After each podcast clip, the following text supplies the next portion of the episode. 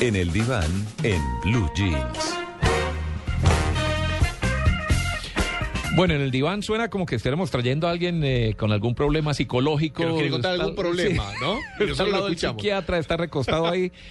Aunque algo, algo de eso tiene nuestro siguiente invitado, Juan Manuel Correal. Buenos días, Juan Manuel. Uy, el jefe. ¿Qué- buenas. Uy, me acabo de volver unos cuantos años en el tiempo. Juan Manuel Correal, lo conozco desde hace mucho tiempo, hace ya unos 25 años cuando llegué a Bogotá y comencé a trabajar con él eh, en radio cuando hacía su famoso personaje Papuchis. eh, que ha evolucionado y que obviamente ha cambiado y actualmente lo vemos en televisión además haciendo otro personaje muy divertido y muy interesante. Juan Manuel, ¿cómo anda? ¿Qué hay de su vida? No, Hakuna Matata. Sí. Sí, relajado. Estoy, eh, acabo de llegar de una semana santa muy tranquila y de familia en Cúcuta. Allá me hicieron una, una nota los colegas de la radio porque estábamos en una firma de libros y, me tocó hacer cuentas porque siempre se remontan al comienzo. Usted acaba de decir, son 25 años, entonces tenemos que armarnos una vaina para celebrarlo. 25 años dando lora. Dando lora, pero, pero bien, Juan Manuel. A ver, es que eh, no lo traemos ni para que hable como papuchis, ni para que nos haga una entrevista de esa que acostumbramos verlo en televisión con un lapicero que mide como un metro de largo, ¿cierto? Y, y las medias blancas de, de, bueno, que vienen desde la época de Harold Abracio Marciales Becerra, ¿cierto? Pero. Juan Manuel es una persona que después de haber eh, tenido temporadas muy exitosas en la radio, tuvo que enfrentar problemas muy difíciles. ¿Por qué no recordamos un poco de eso? Sé que es duro, pero para que nos cuente esto, para que después nos cuente también por qué anda en lo que anda. Lo que pasa es que uno se inventa muchas vainas, muchas actividades y, y- el medio, la industria y uno mismo se sigue mucho y, y esa necesidad de reinventar, pues en el caso propio, eh, habiéndome convertido sin dar cuenta en un generador de contenidos de entretenimiento para radio y televisión, esto no me daba cuenta de lo que exigía. Cuando nosotros hacíamos la radio, fluía, era fácil, eh, y, era un grupo de, amigos creativos que jugábamos a divertirnos y a la gente. Pronto me vi envuelto en, en un sinfín de ocupaciones y de sobrecarga física que se suma a una sobrecarga emocional. Estoy hablando del año 2009, cuando mi papá, que tú conociste muy bien, pues nos anuncian que tiene un cáncer que fue madre y que ya está en triple metástasis en etapa 4 y demás. Esto me genera una angustia y una necesidad de también resolver el cáncer de mi papá. Entonces, pues, no uno se suma a lo otro y esta sobrecarga no la aguanta el, el, pues, el ser humano y hay una debilidad en el sistema inmunológico y pues hay un hay un, un caos pues interno. Y, y si uno tren de la vida eh, la vida lo para uno. Y eso fue lo que pasó. Una isquemia cerebrovascular me paró y me sacó de circulación. Y Algo muy duro, algo muy duro, Juan Manuel, porque recuerdo que en ese momento, hace que como tres, cuatro años, recuerdo que lo afectó algo durísimo, era que no podía hablar. Pues con primera confrontación con la muerte, porque ya me sentí yo que, que lo que estaba pasando era que, que ya estaba pasando este mundo porque el trombo me estaba dejando sin oxígeno yo ya estaba perdiendo las, las condiciones, pero al mismo tiempo no podía hablar para explicar lo que me pasaba. La cara angustia de los médicos, de mis padres y de mis hermanos ya me lo decía todo.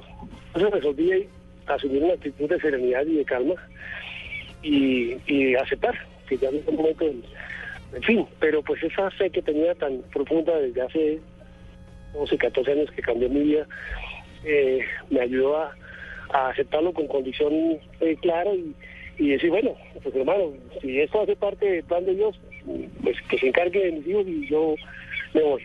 Pero muy difícil. pues, hagamos un trato. Que es- sí, es muy difícil. No, muy difícil porque eh, además una persona, eh, eh, es decir, estaba enfrentando la muerte, pero después de eso recuerdo además eh, una persona que ha vivido de la lengua, ¿cierto? Porque ha trabajado en radio y da conferencias, hace todo, lo demás y un momento a otro verse que no puede hablar, ¿no? Sí, porque, porque bueno, eso pasa y cuando yo ya luego despierto y no sé cuánto tiempo pasó y, tenía pues eh, la vida, me doy cuenta que no puedo hablar. Entonces, afrontar esa, esa condición.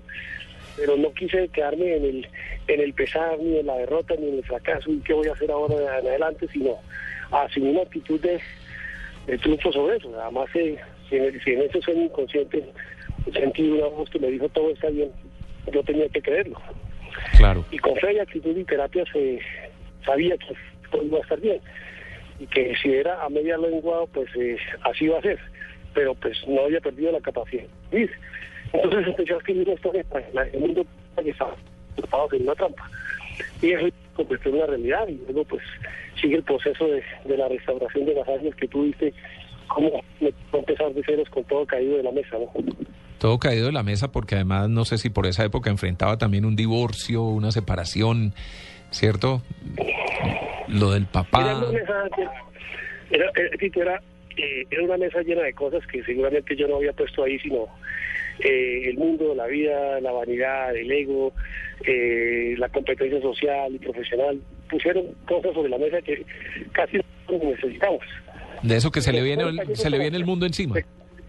Se cayó todo y yo dejé caer y, y- y estaba seguro que con Dios al final todo iba a estar bien. Y sí, se perdió la economía, se perdió el trabajo, los contratos, y las asesorías que llevaba la familia también se terminó en ese momento. Entonces, pues la- lo que dije fue, bueno, buenísimo, no tengo nada, quiere decir que voy a estrenar de todo. y, y eso fue lo que, lo que me dije a mí mismo y pues compré salir adelante, pero pues ya haciendo lo que mejor sé hacer en la vida en este momento, que es caso. Sí. Entonces, eh, ya habiendo aprendido, era de otra manera. Y entonces, ¿qué arrancó de ahí en adelante? Arrancó una nueva etapa, una nueva etapa de, de tranquilidad, de calma, de, restauración, de aceptación, eh, de, de reinventarme.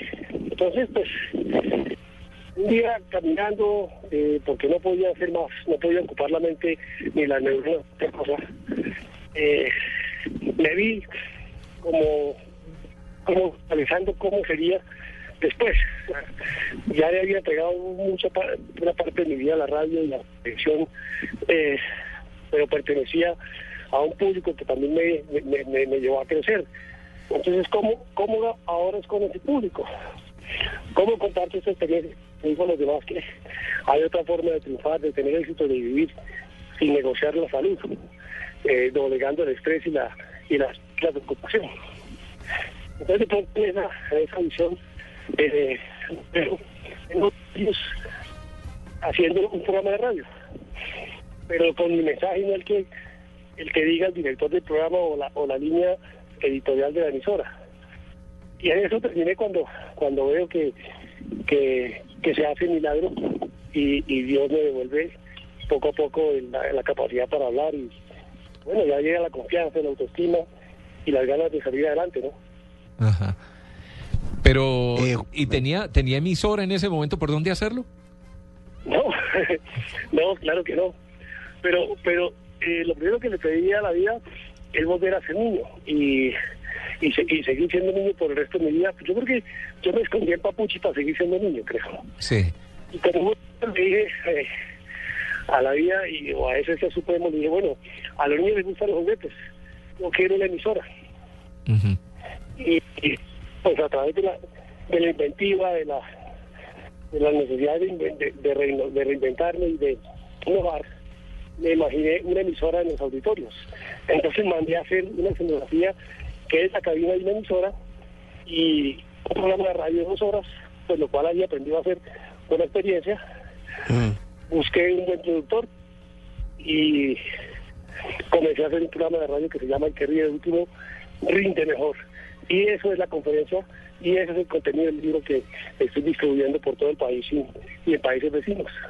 Y eh, eh, Juan Manuel, antes de continuar con la historia que está súper interesante, me parece... Eh, ¿Qué más bien o no?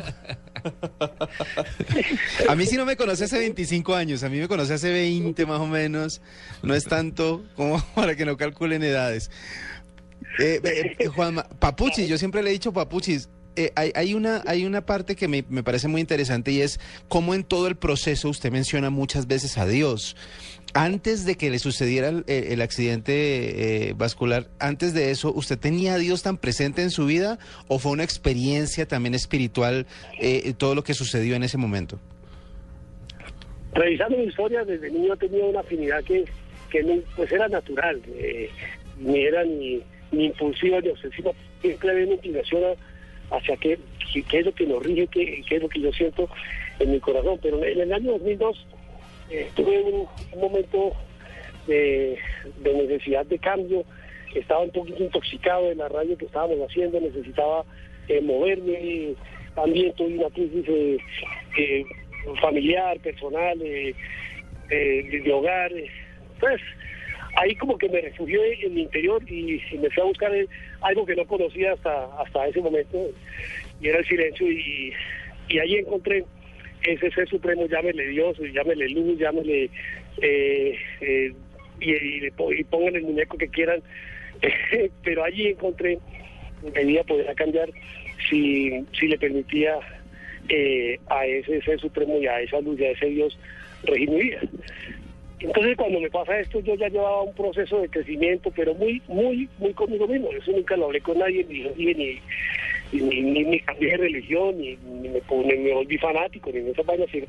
Era, era, era conmigo mismo y, y eso me, me hizo sentir seguro cuando me pasó quizá quizá esa compenetración espiritual que yo venía madurando me ayudó para salir adelante en el momento del episodio.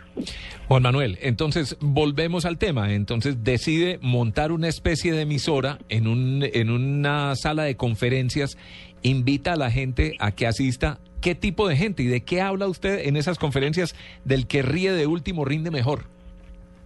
Eso es fortuito, Tito, porque cuando, cuando ya empiezo a poder volver a hablar, me invitan a un programa de televisión. Yo no sé si fue el programa del Padre Chucho o un programa en el Canal 1. Eh, y a media lengua conté la historia y el presidente de una compañía vio ese programa y me mandó a buscar con sus asistentes. Me localizaron y querían saber si yo podía decir lo mismo que dije en televisión, pero ante, ante su grupo de trabajo. Y ahí surgió la idea y ahí hizo como que se conjugó con eso que te cuento que había visualizado yo antes. Dije, ese momento, eso está muy claro, hay una señal. Y, y empecé a, a- construir cómo sería, ya, ya la forma. Em, y dije, bueno, eh, esto es para, para público, pero no podía sentarme a, a hacer afiches y convocar gente porque eso no era el comienzo. Era a través de, de comunidades ya formadas, es decir, de empresas. Eh, pues además porque el estrés se genera en parte en el trabajo, ¿no? Ahí es donde hay exigencias y hay metas que cumplir y hay condiciones y, y hay competencias y entonces la gente trabaja con angustia, con estrés, con preocupación, con ansiedad y, y allí es donde hay que llevar eh, el, el método ante estrés a los equipos de trabajo. Entonces, eh, después de esa primera experiencia, pues empezamos a, a diseñar el, el cómo, la forma, el formato de, de- de cómo es una conferencia distinta, innovadora, a través de un programa de radio eh, para, para oyentes que esta vez lo ven a uno, no como nosotros que hacemos radios y que nos vean. Y eso me, me pues nos llevó a, a, a mejorarlo y cada vez eh, poner ingredientes y ya el jingle, la cortinilla, la música, los comandos de, de entrada, los, los separadores, la música y demás. Y pues bueno, al cabo de cuatro años y medio más o menos, hemos visitado no sé cuántas, do- 300 empresas y, van más de, más de 90 mil o casi 100 mil personas que oyen la historia de esta manera. Pero a ver, eh, a Juan Manuel, yo sé que es publicista, pero lo conoce la gente como un mamagallista, como un tipo que se ha gozado la vida, que se ha burlado, que ha hecho personajes divertidos y todo lo demás. Pero estamos hablando de temas muy serios, porque además está contratado por empresas súper importantes que lo llevan a, a, no sé si el tema es a capacitar a la gente. ¿Cómo ha, cómo ha hecho para que crean en usted? eh, Gente que podría pensar, no, pero este es un mamagallista ahí que, que, que, que- que nuevo nos va a aportar. Porque Mamando Gallo le, le, salía frente a, una condición de salud y de vida que podría ser desastrosa. Es decir, eh, cuánta gente le pasa lo mismo y, y se queda en el porqué y, y, en el, y en la derrota, ¿no? Además el programa de radio te- tenía que ser divertido. Yo no, yo no me veo haciendo una conferencia magistral con un PowerPoint y una lucecita ahí, me aburro y me da otro trombo a mí también. Entonces tenía que hacerlo divertido. Eh, las dos horas de conferencia son divertidas porque además tú sales de muchas fotografías, imágenes allí donde donde reconstruyo la historia y esto fue lo que lo que vivía y así vivía y luego hay una, una cronología bonita, pero es divertido, es una, es una conjugación, una sinergia entre imágenes, videos y, y lo que yo voy contando eh, que lo hace divertido. Y ahí es eh, emocionalmente bonito porque hay un momento de confrontación con la vida misma y la necesidad de desocupar ese bajón cargado de chéceres y emociones y pensamientos que nos que nos cargan y nos pesan más cada día. Eh, frustraciones, decepciones, angustia, melancolía, pena, llanto, maltrato, tragedia, trauma, preocupación, desamor, todas esas vainas que uno va guardando, que se quedan allí y, nos quitan la alegría. Entonces, eh, sí termina siendo una capacitación, sí termina siendo una charla de motivación, pues, eh, sí sirve para que los equipos de trabajo eh, funcionen eh, sintonizados en esta frecuencia que me inventé, una frecuencia de alegría y de buena nota. Entonces, lo uno no compite con lo otro. Eh, ser ser responsable no es o ser relajado y fresco no, no significa ser irresponsable. Uno puede reírse en el trabajo, uno debe reírse en el trabajo, uno debe llevar la alegría a su trabajo y eso pues no, no, no compite con su talento ni con su capacidad ni con su profesionalismo, profesionalismo. De hecho hay un momento en que seguro entiendo pone a reír a la gente. Es la llave que yo les entrego para desocupar ese baúl, abrir ese baúl de cargas y emociones de tantos años y hay que desocuparlo y hay que descargarlo y la llave es la risa. Entonces lo, lo que pasa es que la tenemos y no la usamos porque estamos tan, tan ocupados teniendo éxito que se nos olvida que la vida es fácil la vida es simple y ese momento es para para abrir el baúl, desocuparlo, descargarlo y volver a ser niños. Los niños ríen porque el baúl está vacío y los, ancianos, los buenos abuelos ya no ríen porque el baúl está cargado de emociones y sentimientos encontrados. Eh, Juan Manuel, esto, esto funciona para cualquier tipo de organización, porque muchas veces la gente puede estar diciendo, sí, pero lo que pasa es que mi caso es distinto, mi caso es especial, en mi empresa la cosa es otra cosa, etcétera, etcétera. ¿Esto funciona para todo el mundo? Sí, sí, sí, indiscutiblemente. Eh,